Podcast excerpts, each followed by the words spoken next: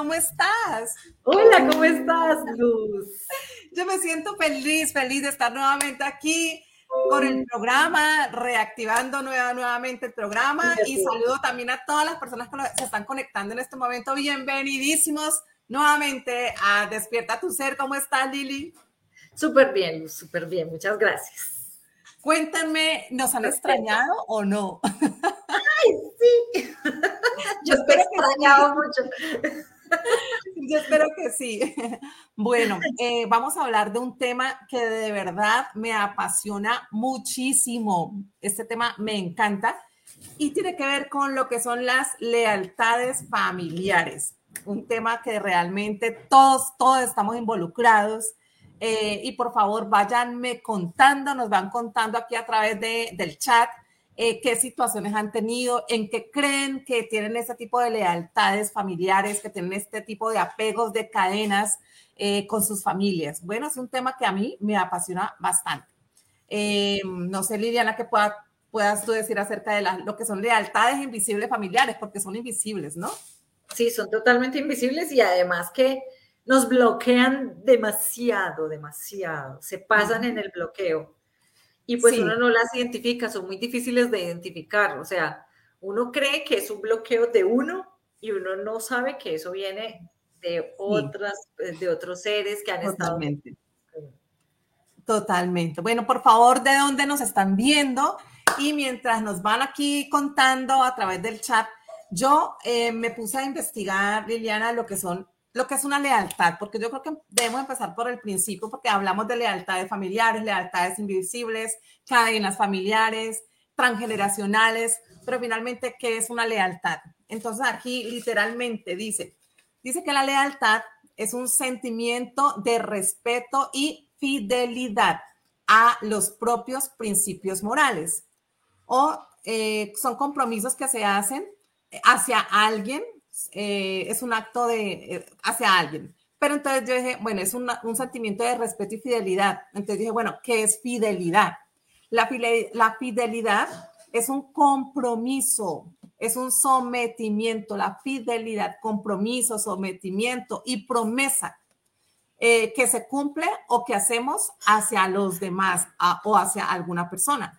Entonces, esto, vamos a hablar de lo que son las lealtades familiares, son compromisos, sometimientos invisibles, pactos que hacemos de forma inconsciente hacia alguno de nuestros progenitores o no solamente papá y mamá, sino de pronto abuelos, bisabuelos y cualquiera de nuestros ancestros. Tenemos ese tipo de lealtades eh, hacia ellos y esto hace que repitamos patrones de comportamientos que no son sanos no solamente patrones, sino costumbres, ideas, eh, formas de, de pensamiento, enfermedades, crisis, creencias, bloqueos, y todo esto va influenciado por nuestros, eh, por nuestros padres, ¿no? Por ancestros. Entonces, de alguna manera también es un miedo al rechazo. O sea, yo adquiero una lealtad hacia alguien de mi familia por temor al rechazo, por temor al abandono, por temor a la soledad y por miedo a que me saquen del clan, a ser sacado de mi clan. Eso es lo que yo pude investigar, pues un poquito más a fondo sobre todo lo que es la palabra lealtad, ¿no? Igual viene siendo un contrato, un compromiso que se adquiere hacia ellos para seguir repitiendo y repitiendo y repitiendo la misma cadena que nos tiene bloqueados y enfermos muchas veces. Sí. Allí usted dijiste la palabra cadena.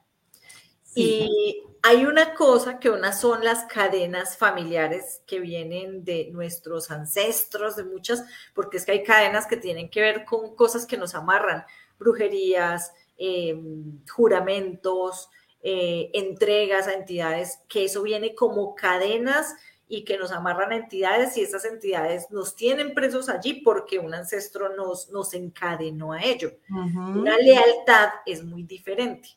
Una lealtad es aquella que yo asumí consciente o inconscientemente para lo que dice Luz, hacer parte de un clan, sentirme parte de ese clan. Incluso yo puedo haberla adquirido eh, escuchando algo sobre un ancestro.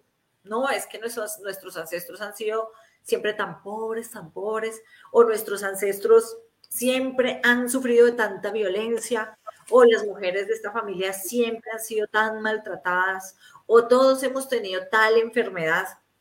Entonces lo escucho y de manera inconsciente siento que, debo hacer parte de eso. Sabes que ese, tema, ese es otro muy buen tema, ¿no? Lo que son las cadenas, cadenas que nos amarran y que ahí nos tienen y que es muy diferente a, a las lealtades, porque la lealtad es algo que yo adquiero inconscientemente, ¿no? Ya la cadena ya es algo que me han colocado y que quedó allí aferrada hacia, hacia algo, ¿no? Ese es otro tema que podemos también estar hablando mucho más adelante. Sí. Eh, aquí quiero saludar a Aura María García de Calimarien. Aura, un abrazo para ti. Gracias por estar con nosotros. Kelly Granda, mi hermanita, besos para ti, mi corazón desde Cali. Patricia Camino dice buenas tardes desde Los Ángeles, California. Me interesa mucho Gracias por el conocimiento, mi corazón. Patricia, abracitos para ti. Gracias por acompañarnos. Eh, Yasmín Magdalena Rodríguez dice, hola chicas, hola, abrazos para ti. Ah, y bueno, Claudia Diago, que siempre, siempre está allí acompañándonos. Claudia, abrazos para ti y para todas las personas que están allí viéndonos en este momento. Bueno, lealtades familiares. Em, Liliana, eh, acerca de lo que son las lealtades, em, ¿cómo podemos identificar una lealtad? Porque yo creo que lo más importante de este tema es identificarnos. Algo que, de lo que yo he sabido es que, por ejemplo, cuando vamos al médico y el médico nos dice, usted tiene antecedentes de cáncer en la familia, eh, hay alguien que sufra de diabetes, hay alguien que sufra de hipertensión. En el momento en que nosotros decimos, empezamos a, a hacer volar nuestra imaginación y por allá, el, el tatarabuelo, yo escuché por ahí que murió de cáncer, por ejemplo, ni siquiera lo conocimos. En el momento en que yo diga, sí, el tatarabuelo, el no sé quién, en fin, mm, tuvo cáncer, tuvo diabetes, ya en ese momento yo estoy recibiendo esa herencia de enfermedad. La recibo y la acepto el momento en que yo tengo conciencia de eso. Diferente es que puede que toda mi familia, por ejemplo, sufra de diabetes. Y cuando me dice el médico, ¿tiene antecedentes de diabetes? Digo, no, no hay nadie. En ese momento, conscientemente estoy rechazando el hecho de que yo también tengo que sufrir de diabetes porque es que mi papá, porque es que el abuelo, el tatarabuelo sufrió de cáncer, de, diabetes, de lo que sea. En ese momento ya estoy yo tomando conciencia y estoy tomando responsabilidad de mí para decir, yo no voy a aceptar estas, eh, este tipo de herencias negativas eh, en mi vida. Entonces ya ahí estamos tomando conciencia. Aquí Arturo Vargas, buenas tardes, abracitos. Eduard Serna, abrazos para ti, gracias por acompañarnos. Y bueno, Liliana, yo estoy como muy enérgica hoy, ¿no? Estoy muy feliz, ya lo pueden, lo pueden notar. Te doy la palabra porque estoy hablando ya y bueno, a ver, háblanos un poco de este tema. Bueno, lo que tú estabas diciendo ahora es muy cierto. Nosotros nos entregamos a esa situación, nosotros nos entregamos de manera voluntaria, nadie nos está obligando a que tengamos que hacer parte. Y tanto es así que las personas que se niegan y dicen, eso es mi familia, eso no soy yo. Es como las personas que dicen, yo nací pobre, pero si me mantengo pobre el resto de mi vida, es mi decisión. Es como un tema de hacernos responsables de nosotros mismos. Y cuando no nos queremos hacer responsables, es más fácil em, culpar al entorno, es más fácil culpar a las personas que estuvieron antes que yo, que mi, a mi mamá, a mi papá, por el hecho de que yo sufra de una enfermedad para la cual no me cuide, por ejemplo, que, que, otra cosa. Sin embargo, ese, ese, ese poder mental que tienes tan grande que se ve manifestado en nuestro cuerpo. Es muy difícil que no. Y yo no sé de los que estén aquí cuántos tienen una hipertensión, una diabetes, una alergia X, eh, qué sé yo, se les arma, eh, que le dan, les dan ronchas, eh, que me da mucha amigdalitis porque a todos en la familia nos dan amigdalitis y empiezan a sufrir enfermedades que las llaman hereditarias, cuando en realidad las enfermedades pues no son hereditarias. De acuerdo, totalmente cierto. Sí, eso se maneja también mucho en lo que es la biodescodificación de enfermedades, también se maneja mucho en lo que es la psiconeuroinmunoendocrinología y también se maneja en lo que es la neurociencia. Eso ya es científicamente comprobado, que nuestras costumbres, patrones, emociones son los que generan realmente eh, eh, eh, hábitos mentales, alimenticios, lo que estamos consumiendo, no solamente con lo que comemos, sino lo que, con lo que estamos pensando, es lo que realmente puede generar trastornos, enfermedades, síntomas, dolencias y todo esto. Sí, muy cierto. Mira, yo acá tengo los diferentes tipos de lealtades que hay, pero quiero leer aquí a Patricia Camino. Dice, mi madre es muy narcisista y el abuso es increíble cuando dejé de aceptar ese abuso verbal constantemente erosivo y que cuestiona tu confianza en ti misma. Ella me dijo que yo no me que ya no me quería ver hasta el día que ella falleciera y que ni volvería o eh, que no volviera por mi ciudad porque ahora estoy en el extranjero. ¿Pueden hablar un poquito sobre ese, ese narcisismo? Bueno, en lo que yo te puedo decir, ella de alguna manera está buscando que tengas culpa. Y en el momento que tú tengas culpa, bajas tu vibración, te vas a sentir culpable, le hice daño a mi mamá, eh, le estoy produciendo dolor a mi mamá y hasta, hasta ahí llegas. Entonces, me parece muy bien que tú ames a tu mamá y que aceptes a tu mamá tal como es. No podemos cambiar a nadie, pero sí te puedes guardar distancia y no dejarte afectar de lo que ella pueda decir, hacer o dejar de hacer. Entonces, eso te digo yo desde lo que puedo yo decirte, no sé, Liliana, que puedas tú responderle acerca de lo que es el narcisismo. Y mira que yo creo que muchas personas, digamos que eso también hace parte del sistema en el que vivimos, ¿cierto? De esta matrix en el cual llegamos acá y tenemos problemas ya sea con el papá, con la mamá o con los hijos, pero con alguno de ellos hay problemas tan fuertes que realmente nos bajan por completa nuestra vibración y empezamos a generar ese tipo de discordancia de emociones, de emociones de baja vibración que no tienen nada que ver con el amor y esto hace que generemos energía para alimentar ciertas entidades. Entonces, esto es muy importante tenerlo en cuenta y bueno, te cedo la palabra. Sí. Sí, Luz, ahí tienes muchas razones cuando hablas de entidades, porque es que no es preguntarse por qué mi mamá es narcisista, es preguntar por qué yo estoy conectando con el narcisismo de mi mamá, ¿sí? ¿Qué es lo que está haciendo que yo conecte con el narcisismo de mi mamá? Y eso va a suceder en el resto de las cosas. Mi jefe me maltrata, pero ¿qué es lo que está haciendo que yo conecte con ese maltrato y qué es lo que me está haciendo atraer ese, ese maltrato? Y ojo, yo no estoy diciendo échense la culpa ustedes de todo, no. Estoy diciendo qué es lo que está haciendo que yo conecte con ese maltrato y no necesariamente está dentro de mí. Puede ser una entidad que está haciendo que, que yo tenga un hilo o una cadena que pegue con ese tipo de cosas, con ese tipo de personas o con eso que está haciendo mi madre. Porque hay personas que cuando se liberan de eso, simplemente la otra persona puede seguir siendo como es. ¿Cuántos narcisistas hay? ¿Cuántos maltratadores hay que nosotros conocemos, pero que no afectan nuestra vida? ¿Sí? Pero hay uno que otro con el que yo conecto porque hay de repente una entidad allí que está generando una cadena entre esa persona y yo. Entonces ahí la pregunta para nuestra amiga sería, ¿qué es lo que está haciendo que tú conectes con ese narcisismo de tu mamá? Y si lo vamos a ver de manera profunda, lo más seguro es que allí haya una energía, un cero, entidad, alguna presencia que esté haciendo que eso esté sucediendo. Porque si hemos conocido a muchas personas que se hacen una terapia, se limpian, bla, bla, bla, encuentran dónde está la raíz, se la quitan y cuando vuelven a tratar con su ser querido, llámese mamá, esposo o el que sea, pueden entender que esa persona se está comportando como se comporta por una manipulación y se niegan a conectar con esa manipulación.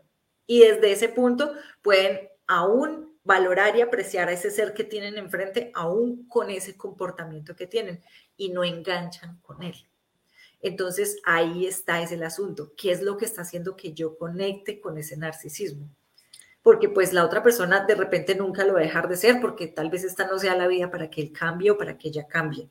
Entonces, si partamos de ese hecho, no es él que está allá, soy yo, que es lo que está haciendo que yo conecte y es rechazar abiertamente eso que me está haciendo conectar con ella. ¿Listo? Mira, Liliana, y bueno, para los que nos están viendo, es que es tan difícil ese tema entre mamá e hijos y entre hijos y mamá. Es muy difícil porque igual estamos en los dos, ¿no? Yo puedo, yo puedo ser madre y puedo tener problemas con mi hijo y yo no entiendo a mi hijo, pero también puedo, soy, hija y puedo tener problemas con mi mamá y son cosas que son tan difíciles. Por ejemplo, hablaba con una persona esta semana y me decía, pero es que ¿por qué mi mamá es así? Es que a mí me duele lo que ella dice de mí, decía eh, esta persona. Y yo le decía, pero pues finalmente eso es tu mamá, no te enganches. Y él me decía, pero es que mi mamá, se supone que mi mamá es la que me quiere, la que está conmigo, la que me apoya. Yo no siento eso de mi mamá, parece que fuera mi enemigo. Entonces, digamos que en esa parte, Liliana, yo puedo decir, no, yo no me dejo afectar porque es que ella es así, pero es que es nuestra mamá. Y duele, duele, como me decía esta persona, es que es mi mamá, es la persona que me parió. ¿Cómo va a hacer esta, o cómo va a actuar de esta forma, o cómo va a decir esto? Entonces, ahí es bien complicado esa parte porque es que estamos demasiado ligados, ¿cierto? Con, esa, con ese cordón hacia nuestra madre. Estuvimos nueve meses dentro del vientre de mamá y no podemos entender a veces por qué las madres tienen este tipo de reacciones que realmente golpean y golpean fuerte. Es diferente que alguien hable de mí por fuera, el panadero, el vecino. Bueno, yo lo puedo entender, pero mi mamá, entonces, ¿cómo podemos manejar? Estoy aquí ayudándote, eh, Patricia Camino. ¿Cómo yo eh, porque es que mi mamá, ¿cómo puedo yo desligarme de aquella persona que me dio la vida? ¿Cómo puedo yo hacer eso? Esa es una, esa es una pregunta buena. ¿Sabes que me gustaría que hiciéramos un, programa de luz hablando sobre mm, los contratos que hicimos antes de encarnar en, este, en esta existencia? Eh, recientemente, recientemente eh, pues hemos estado haciendo como investigaciones con base en terapias, en temas propios pues les comentamos aquí que nosotros antes de, hacerlo con, una persona en terapia, lo ensayamos con nosotros mismos, hacemos experimento en nosotros mismos y lo buscamos y entendemos la razón de por qué es que está sucediendo y hacemos como pruebas, ¿no? Antes de, de hacerlo con otras personas. Y hemos estado explorando últimamente precisamente el asunto de los contratos antes de llegar a la existencia, a esta existencia. ¿Cómo es que los hacemos? ¿Con quién los estamos haciendo? por qué los estamos haciendo y cómo romperlos. Y parte de esto está ahí. Parte de esto está en lo que hicimos en vías anteriores y por un tema de implantación de culpas y de karmas, eso que llaman que el karma, que yo no sé qué, eh, hace que nosotros vengamos aquí con deudas pendientes con otras personas para tenerles que aguantar muchas cosas y diferentes, diferentes situaciones. Entonces uno antes de llegar acá hace el pacto, lo hace con esa persona y si es, da, el caso de venir y pagarlo acá, pues hay que pagarlo acá con esa persona. Pero si esa persona se niega a hacerlo porque subió de vibración, porque no cree en el asunto, por la razón que sea, pues usted sigue con su tema y llegará otra persona que ocupe el, el lugar de esa que se retiró de alguna manera. Sucede con uno, cuando usted se retira, se retira y ya no hace parte más de esa rueda, esa persona sigue con su pacto y va a seguir siendo igual. El hecho de que usted coja, coja conciencia, se libere, ya no lo sienta, mire a la persona de otra manera, no quiere decir obligatoriamente que la otra persona va a cambiar. Ojo porque la otra persona sigue con la autoridad o con el pacto o con el contrato que firmó. Entonces, ¿qué es lo que sí va a cambiar? Va a cambiar desde mí la manera de poder ver a los demás y de poderlos aceptar como son, de no criticarlos y de no juzgarlos como son. Ahí es donde va a estar el cambio real. Pero sí eh, es muy importante entender que eso viene desde mucho antes que nosotros llegáramos acá. Lo decidimos de alguna manera y pues lo importante es que cada vez que nosotros nos encontremos chocando con esa realidad, rechacemos a la ser entidad o energía que me está conectando con esa situación para que yo pueda entenderla, pueda observarla y pueda aceptarla con amor. Dejémoslo ahí. Dejémoslo ahí, ya lo tengo aquí apuntado. Contratos antes de nacer y vientre materno. Creo que también podemos hablar un poquito en este mismo día de lo que sucede dentro del vientre materno mientras estamos en esa en esa, en esa, eh, nos estamos gestando porque también suceden muchas cosas que, de lo que no sabemos, que hemos visto mucho en terapia. Entonces dejémoslo ahí y ya eh, mi corazón, Patricia, entonces ya quedamos para el próximo programa para que nos acompañes. Aquí también saludo a Rosa Vargas, dice, hola niñas, buenas tardes, abrazos para ti, mi corazón. Em, dice María eh, Noguera, eh, saluditos para ti, María Noguera, bienvenida. Ella dice, buenas tardes, qué gusto volver a escuchar estos cambios de vida. Ay, besos para ti, mi corazón, estoy feliz. bueno, Guillermina Sánchez y Martínez y Lady eh, Gagus también nos están viendo. Abrazos para ustedes. Eh, Patricia dice, igual me pasó a mí, creo que en cuanto me planteé y ya no le, no le valgo para despojarse sobre mí, me rechaza, es muy frustrante, hay huella de abandono. Claro que sí, mi corazón. Tatiana Ruiz, abrazos para ti. Tatiana nos dice buenas tardes, Liliana y Luz, gracias por este maravilloso tema. En este momento presento dificultades con mi hermana. Inicialmente tuvimos un negocio y no pude pagarle, eh, espérate que no pude pagarle, ay, se me fue, espérate, eh, con mi hermana. El dinero no pude pagarle, espera que también el dinero por actividades físicas y económicas que se me presentaron.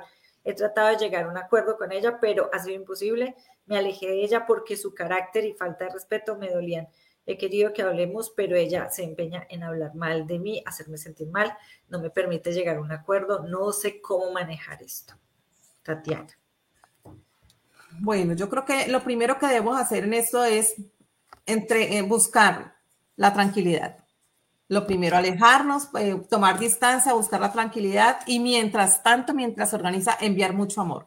Eh, imagina a tu hermana en una esfera de luz, cuando primero conectas contigo, conectas con tu corazón, entras en esa meditación, colocas a tu hermana al frente, la colocas en una esfera de luz, le envías mucho amor, mucha luz y estando allí espiritualmente hablas con tu hermana, le dices todo lo que quieras decirle y esto es algo que realmente es muy bonito y bueno, todos estamos conectados, todo este mundo es espiritual, todo este mundo es mental más que físico y realmente los cambios se van a ver.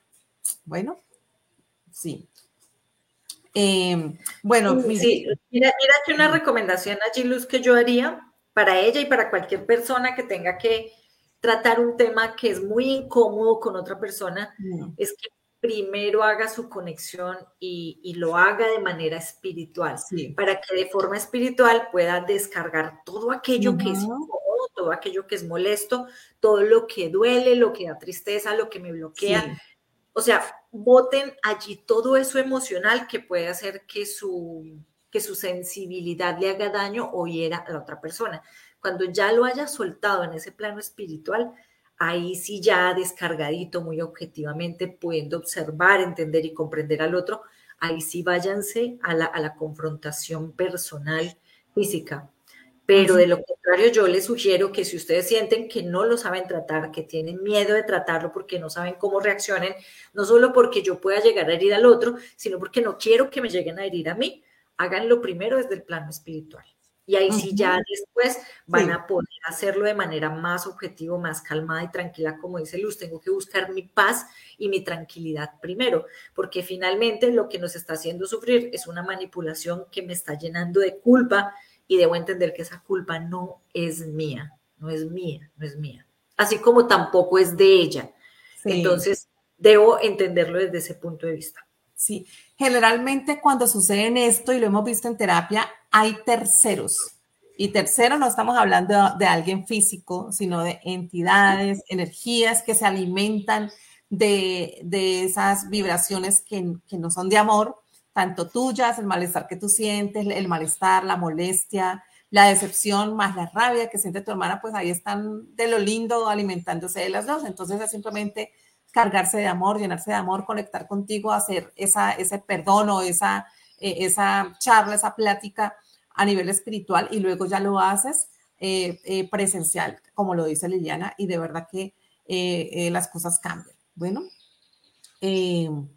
aquí dice mi hermanita Kelly, un buen punto, hacerlo de manera espiritual primero, sí, completamente, y de verdad que funciona. Todos estamos conectados y ella lo va a sentir, ella lo va a sentir cuando lo haces realmente desde el corazón, sin ningún tipo de juzgamiento, sino desde el amor, entendiendo que ella tiene su punto de vista, tú tienes el tuyo, pero hay terceros en, medio de las dos. Rechazar todo. Ahora, ahora, Luz, como para encaminar el ejemplo hacia el tema del día, pues quién quita que sea una lealtad familiar estarse peleando unos con otros, enemistades, es que nadie en la casa se cae bien. Es que eso, entre mis tías hay problemas, entonces entre mi hermana y yo puede haber un problema. Entonces, ¿hasta qué punto puede ser también una lealtad y tú puedes estar rechazando esa, esa, esa lealtad? Sí, estamos hablando de lo que son las lealtades familiares, que se da mucho a nivel de enfermedad, que la familia, toda una familia sufre de diabetes, todos sufren de, de, hipertensión o de cualquier otra enfermedad, estos son lealtades, pero realmente no existen lealtades, existen son, realmente no existen eh, eh, eh, enfermedades genéticas, sino que son lealtades, pero también en cuestión de pareja, en cuestión de familia.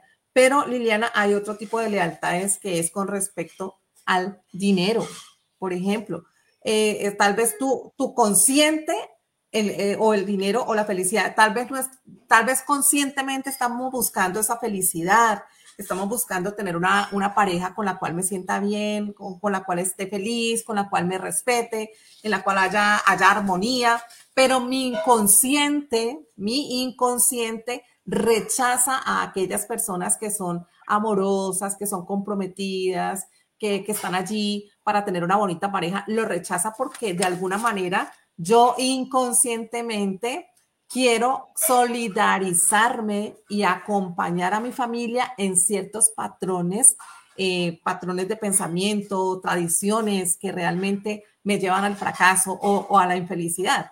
Entonces, igual con el dinero, tal vez toda mi familia, digamos, ninguno es profesional, es un ejemplo. Ninguno de mi familia es profesional, pero es que yo quiero ser profesional, yo tengo la forma de, ayudarme, de tener una carrera, pero como ninguno es profesional, hay una lealtad.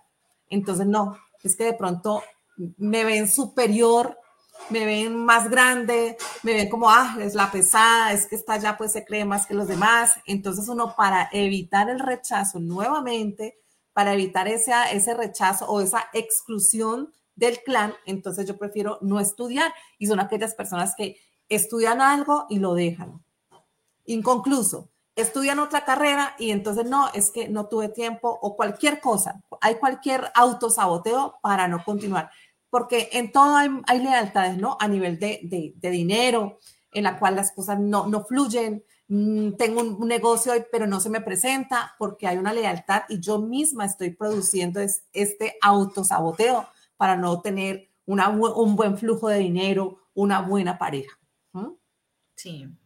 Luz, y sabes que me hiciste acordar de una, de una terapia con un señor en donde él decía, no, lo que pasa es que tengo un bloqueo en dinero, pero terrible, nunca me sale nada, hago proyectos y no me salen, hago un emprendimiento y me quiebro, entro a un, a un, a un trabajo y se me cae tal cosa, bueno, en fin, entonces él decía, es, es increíble como cuando estoy empezando como a levantarme, algo sucede que, que en temas de dinero no me lo permite.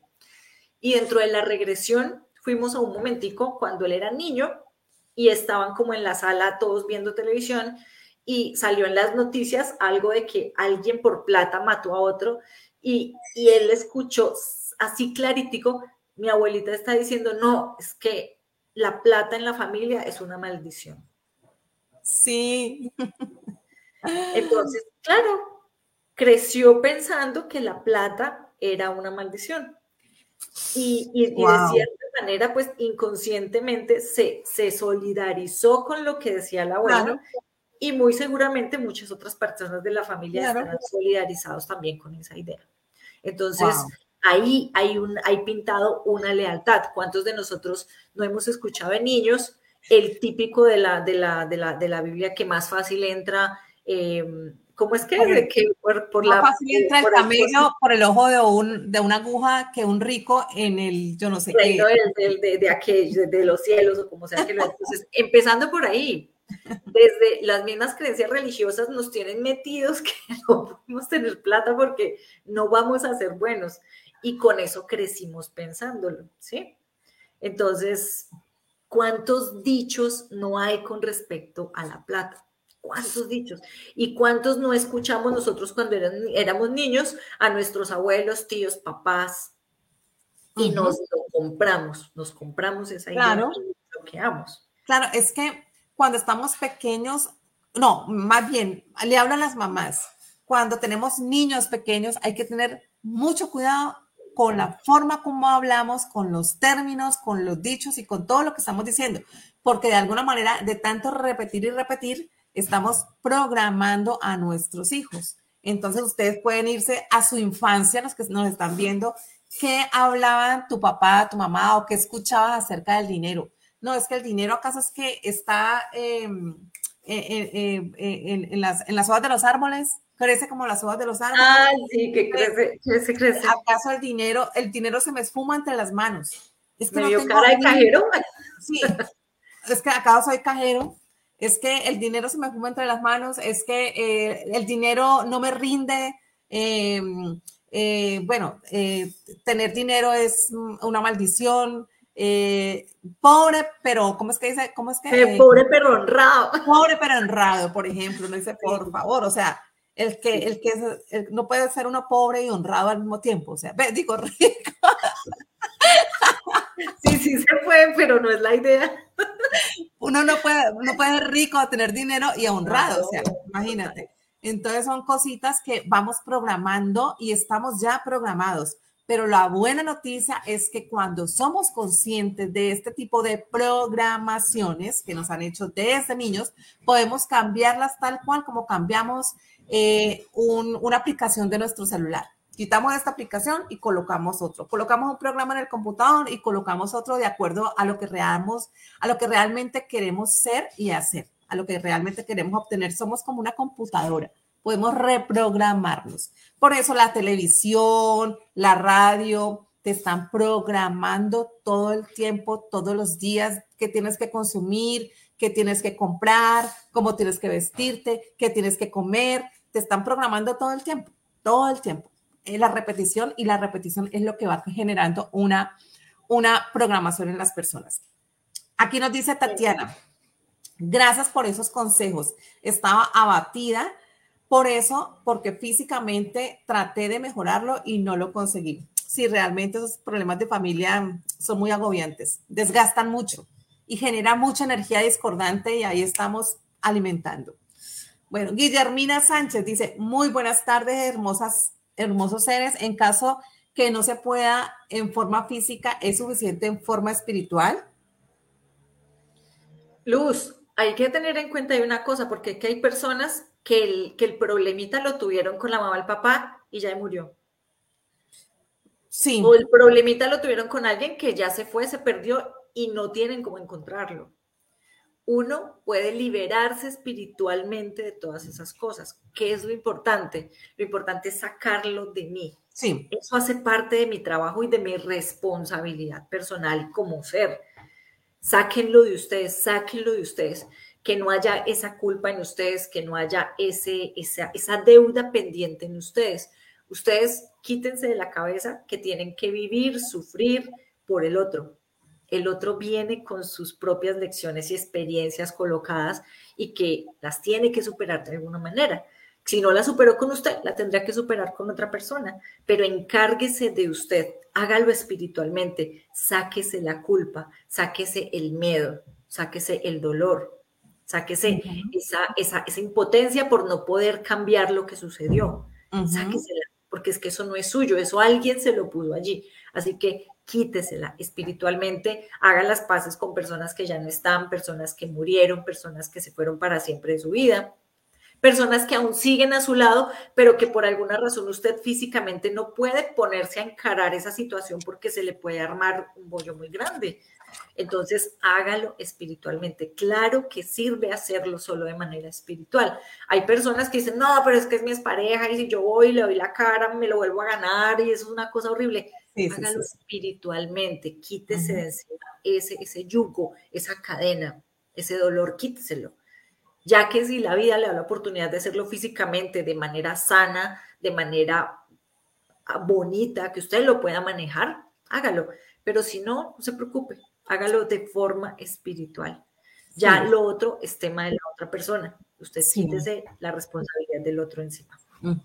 Sí, y si de pronto la persona está físicamente y va, después de que haga un proceso espiritual, va y habla con la persona y la persona realmente sigue ofendiendo, no pretendas pues que, va, que va a, tener apertura, que va a tener la misma eh, conciencia para resolver los problemas. No, simplemente tú hazlo por ti, diste el primer paso, ella no lo quiso dar, esa persona no lo quiso dar, simplemente ya quédate tranquila y quédate con eso. Ya tú hiciste tu propio trabajo, ya te liberaste, ya diste el primer paso, listo, hasta ahí puedes llegar tú que la otra persona no quiere cambiar, listo, suéltala y deja que haga su propio proceso, porque los procesos son personales. Si no podemos nosotros controlar a la otra persona para que acepte mi disculpa. No, yo voy, me disculpo. No lo quiero aceptar, perfecto. Hasta ahí puedo llegar yo y quedo tranquila. No me lleno de culpa ni de dolor tampoco.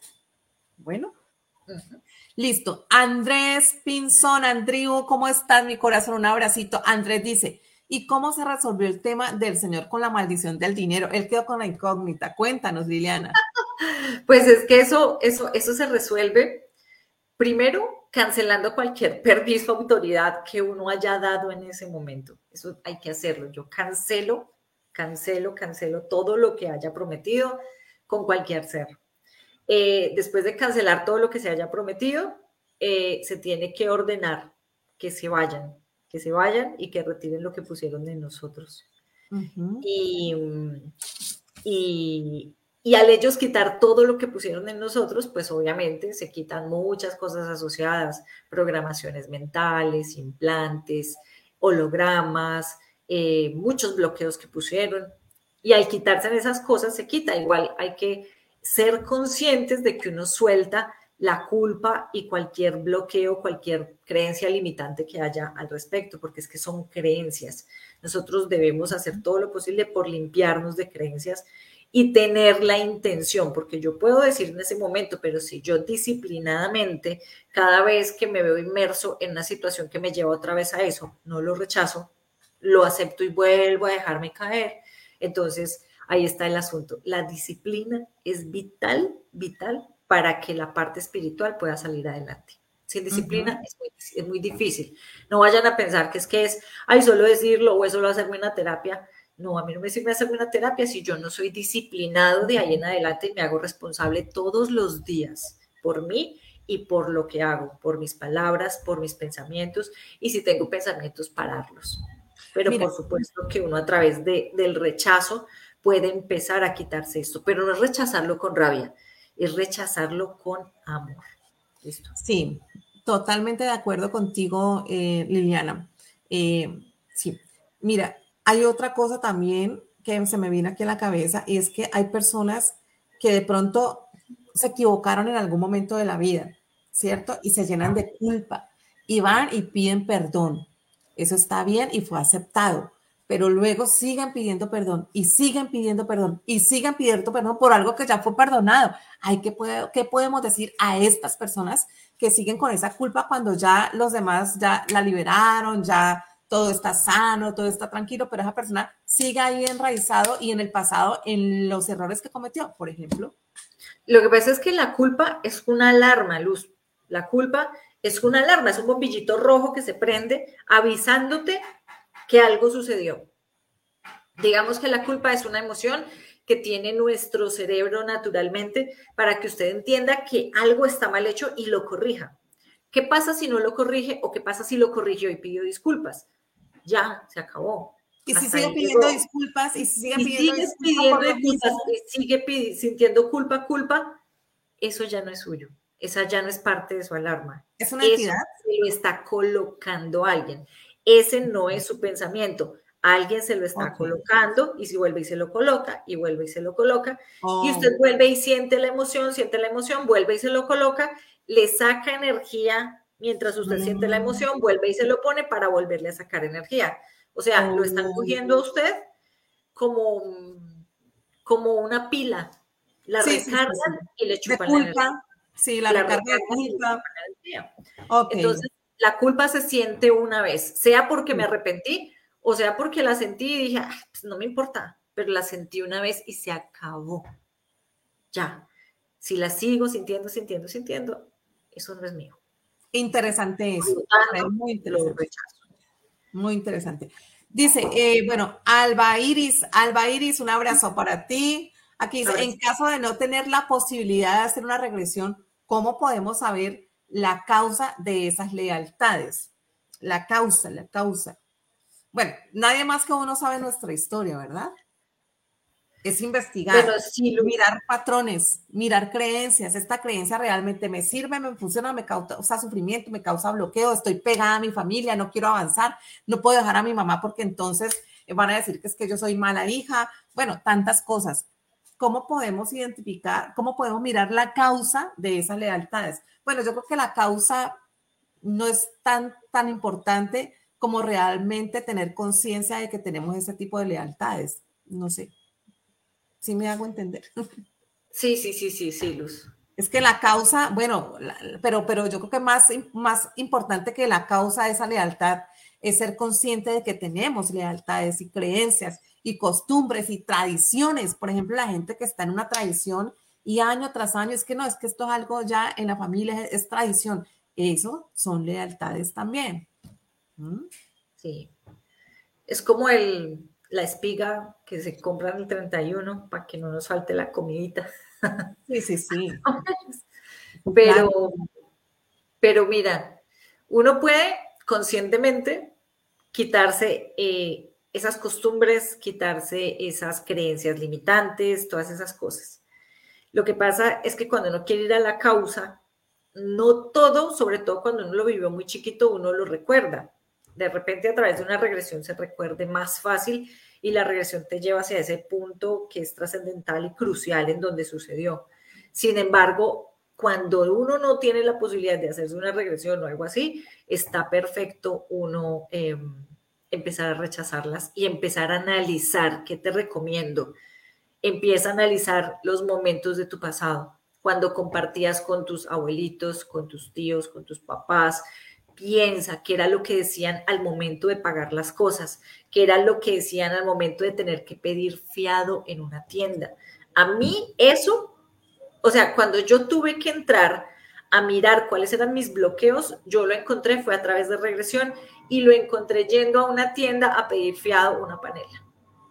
Ahí fue donde yo encontré el clic de, de, la escasez.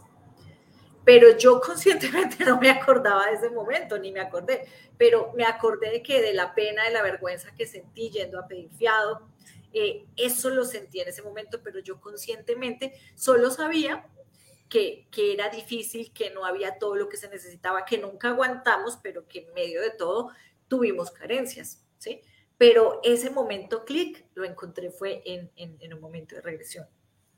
Entonces, pues, ve haciéndote consciente y ve quitando, ¿qué recomiendo yo? Cuando hagan sus conexiones con su ser interno, dígale a su ser interno que, que vaya, que busque cualquier cosa en su pasado para que sea limpiado, para que sea liberado, que haya sido consciente o inconsciente, usted quiere liberarse de todo. Eso es una manera bonita en la que usted puede empezar a limpiar y a limpiar y a limpiar cosas de las que no se acuerde.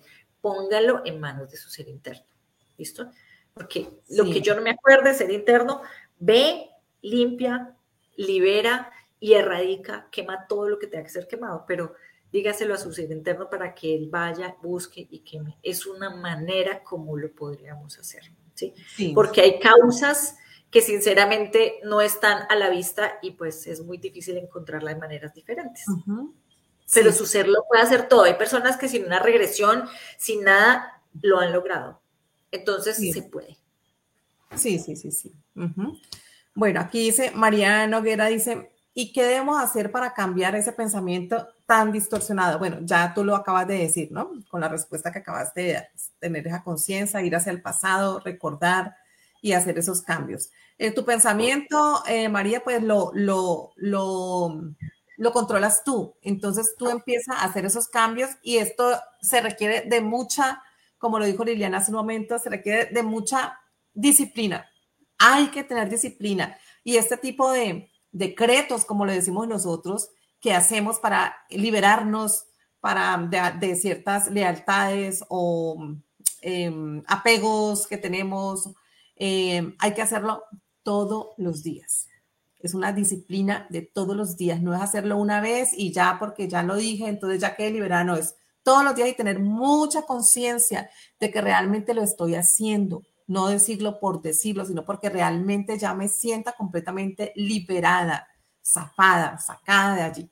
Bueno, em, aquí dice Claudia, Claudia Diago dice, es cierto que las lealtades se convierten en una cadena, pero también es cierto que cuando uno está conectado con su ser divino y, se, y te empoderas con tu poder creador, purificador y transformante, todo puede, ser, puede dar un cambio de 180 grados hasta en lo económico. Las lealtades se afirman cuando las aceptas. Por eso, tan pronto lo reconoces, debemos finalizar con esos contratos. Ay, me encanta.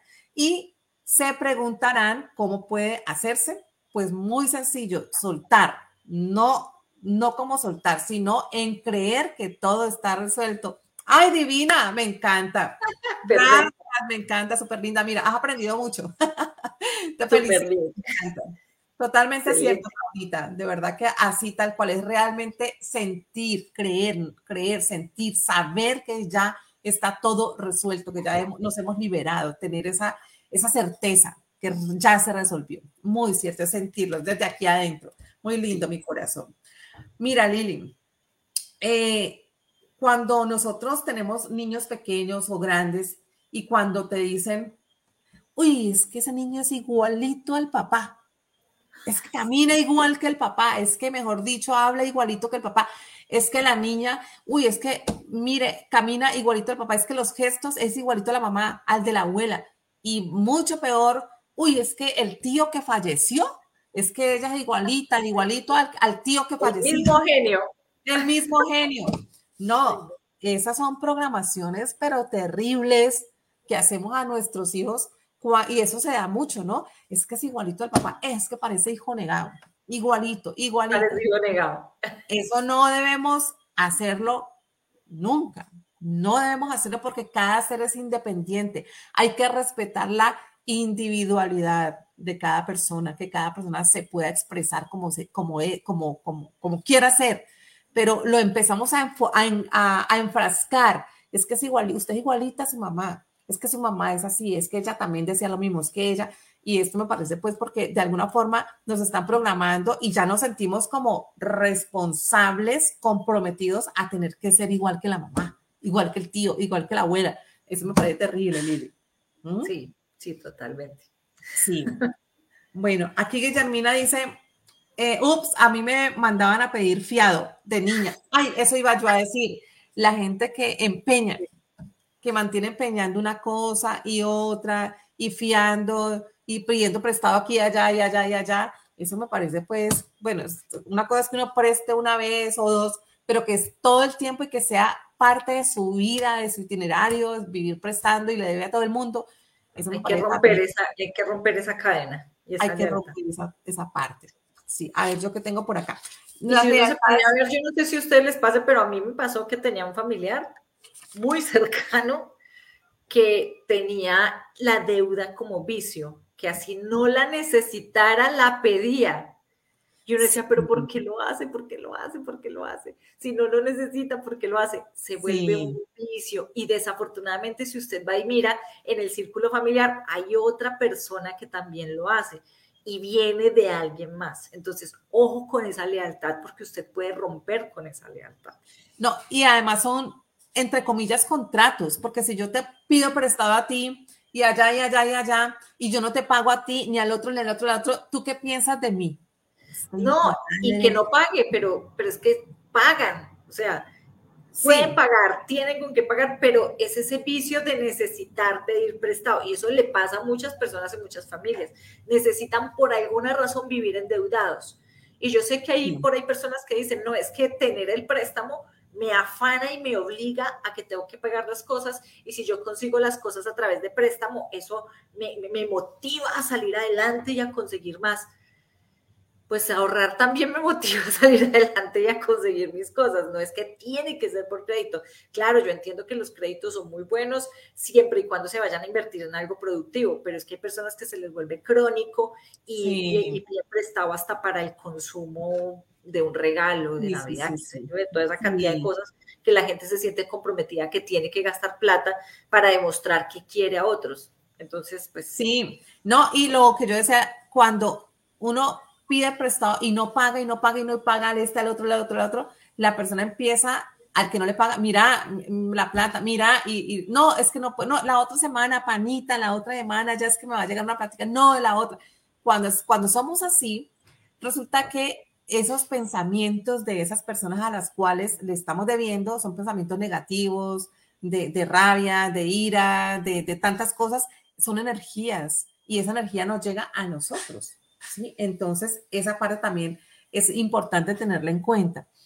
Lo otro, Liliana, que iba a decir es, hay otra, otra, otra lealtad de la que no hemos hablado, donde le colocamos el nombre del papá al hijo.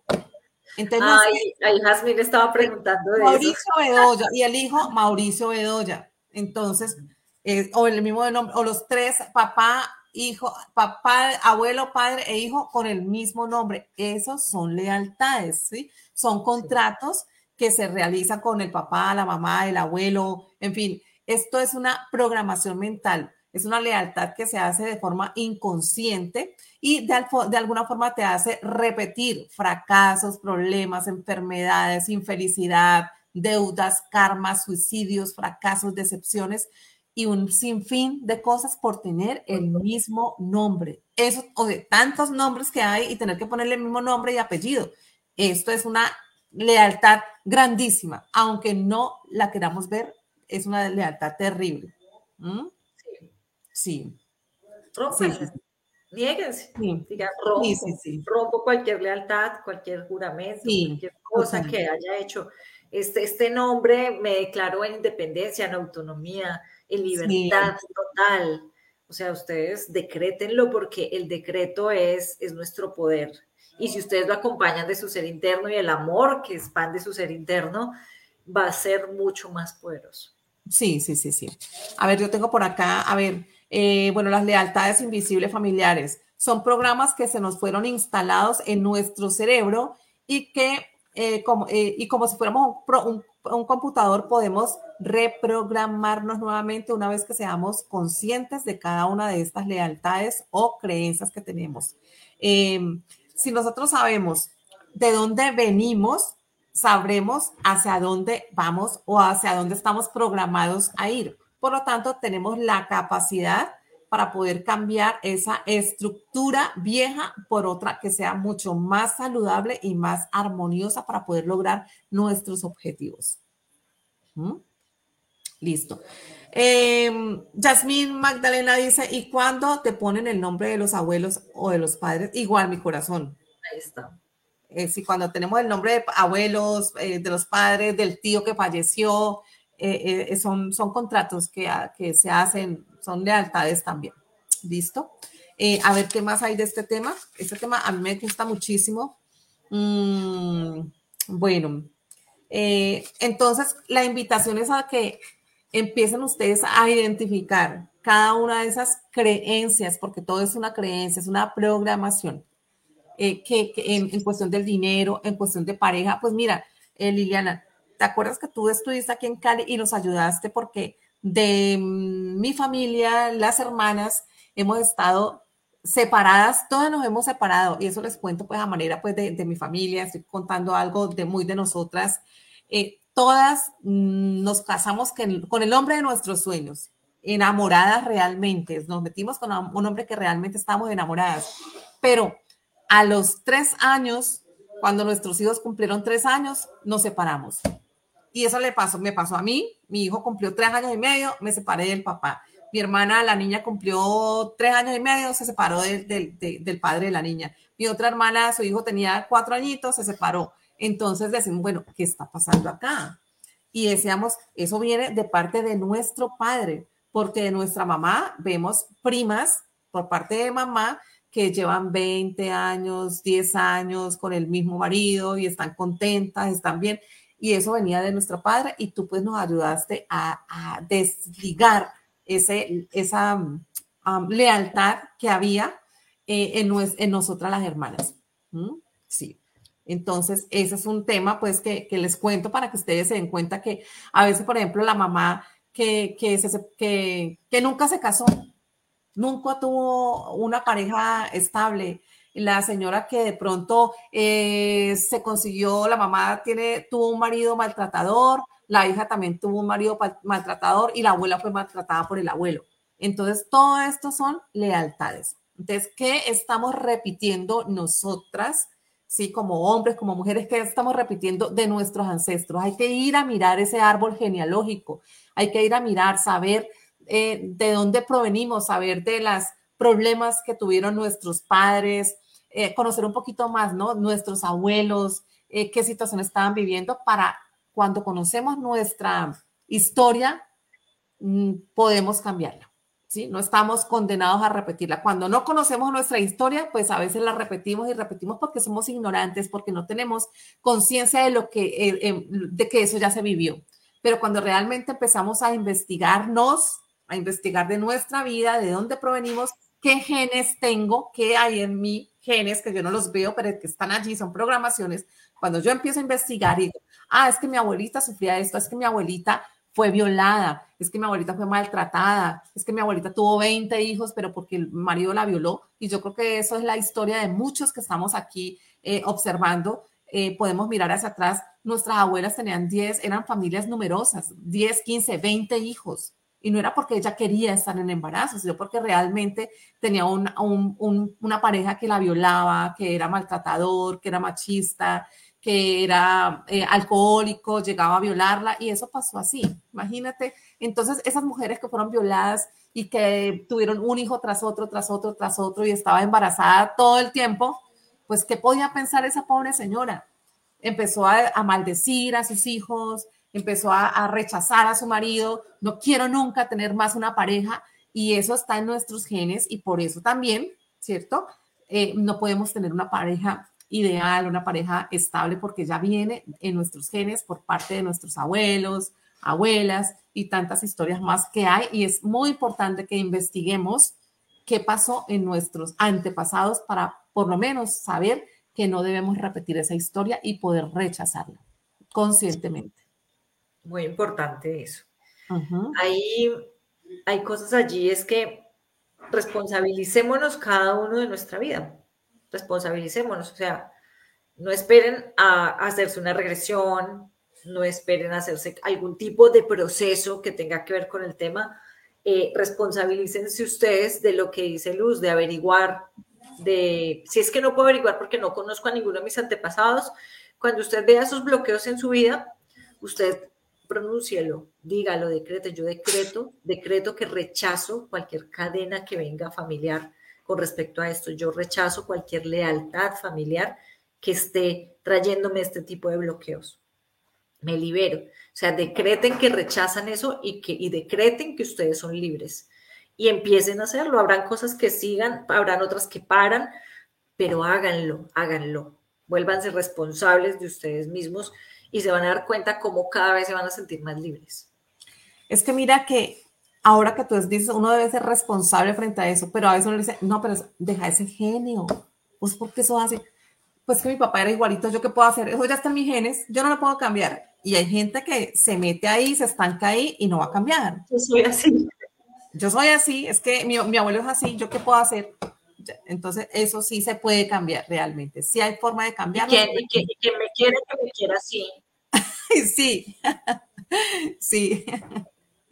Sí, así es. Miren, por favor, no digan eso.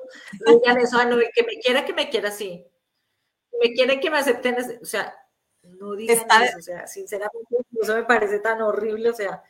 Se está declarando en completa, en completa total incapacidad, incompetencia para realmente ser responsable de sí mismo y ya. O sea, cogió lo más fácil, continuar igual. Sí. Y va a sufrir. Sí, y lo puede sufrir toda la vida, sigue sufriendo y sufriendo y sufriendo. No. ¿Mm? Sí, totalmente. Siempre, siempre vamos a tener la capacidad para cambiar. Siempre vamos a tener el poder para liberarnos. Siempre vamos a tener el poder de sacar ese amor de nosotros para entregarlo, para expandirlo a, nuestro entorno y hacer que lo que no sea bueno simplemente rebote en ese amor y lo que sea bonito entre, vibre y se quede con nosotros. pero siempre vamos a tener el poder. Nunca le entreguen el poder a nadie, nunca, nunca. Háganse responsables de ese poder y aprendan a manejarlo. Acostúmbrese a, tener ese poder y esa responsabilidad de ustedes mismos.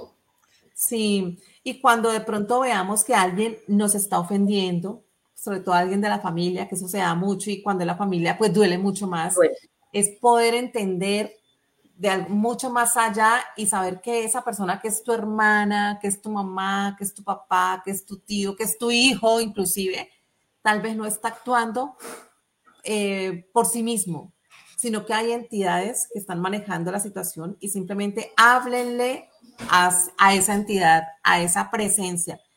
Yo te envuelvo en amor y nada de lo que tú puedas decirme en este momento me va a afectar, pero piénselo y envíele amor a amor a tu hijo y fuego a esa entidad que hay allí y simplemente ya, pero no se, no se enganchen, no se conecten con esa energía de baja vibración que tal vez ni siquiera es de tu familiar, es de simplemente terceros que hay allí. Bueno, tómelo de esa manera y van a ver que las cosas mejoran mucho porque no se están dejando manipular ni, ni dañar su vibración.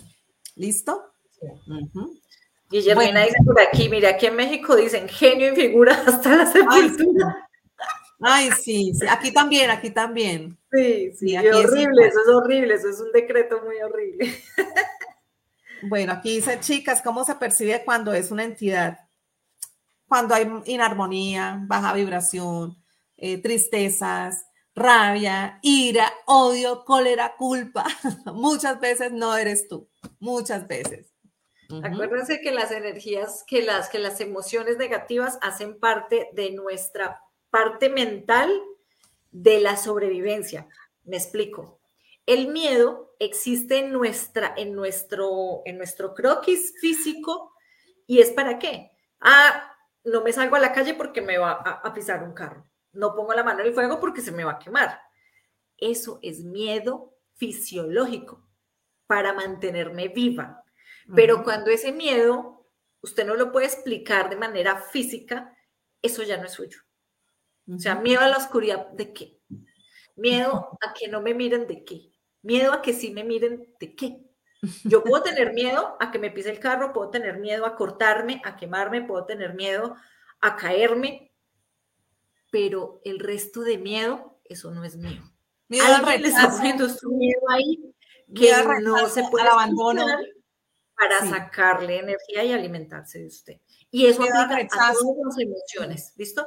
Fíjate, si la emoción no corresponde a algo fisiológico, esa cosa no es tuya, ¿vale? Miedo al rechazo, miedo al abandono, miedo a, que, a, que me, a que no me acepten, miedo a hablar con esta persona, miedo a la muerte, miedo a, la oscuridad, como tú dices. Sí, no, no, no. Listo. Bueno, mis amores, ¿cómo les pareció el programa de hoy? Hacía días que no estábamos acá. Estamos contentas. Sí, sí, sí. Bueno, eh, quiero agradecer a las personas que se conectaron hoy con nosotros y también agradecer a las personas que van a ver este programa en diferido. Quiero agradecer de verdad enormemente por esa eh, ese acompañamiento, por estar con nosotras, por escucharnos. Este programa realmente lo hacemos con todo el amor para ustedes, con la finalidad de que amplíen su mente y que puedan ustedes tener una visión diferente de la vida, mucho más amplia, mucho más amorosa, mucho más tranquila. De verdad que estamos con ustedes muy, muy contentos de volver nuevamente a reiniciar el programa eh, vamos este año con toda, con mucho amor para ustedes. Siempre estamos dispuestas y abiertas a recibir todas sus inquietudes. Si quieren un tema en especial, por favor no lo comentan. Nosotras investigamos, en caso de que no lo sepamos, investigamos para ustedes. Todos los temas que nosotros hablamos aquí en el programa son temas que ya hemos visto, son temas que hemos visto en terapia. No, no lo hablamos por hablar, sino que estamos hablando desde nuestra experiencia propia o experiencia de nuestros pacientes. De manera que estamos con ustedes con muchísimo amor y espero que nos sigan acompañando durante, eh, durante mucho tiempo eh, porque estamos para ustedes. Em, iba a decir yo otra cosa, a ver qué era. No, muchas gracias. Ah, por favor, regálenme un compartir. Ya saben que nuestro programa se da también gracias a que ustedes compartan este programa en sus estados, en, sus eh, WhatsApp, en sus grupos, en, sus perfiles para que puedan, para que mucha gente pueda tener acceso a este tipo de información que realmente nos ayuda muchísimo a mejorar nuestra calidad de vida. De verdad que les mando un abrazo fuerte a todos ustedes y muchas, muchas gracias por estarnos acompañando nuevamente. Sí, sí, gracias a todos los que nos están escribiendo aquí, que súper, que gracias, fantástico, muchas gracias. Dice por aquí Tatiana, la verdad me ayudaron mucho. Gracias por este gran programa y por este maravilloso tema.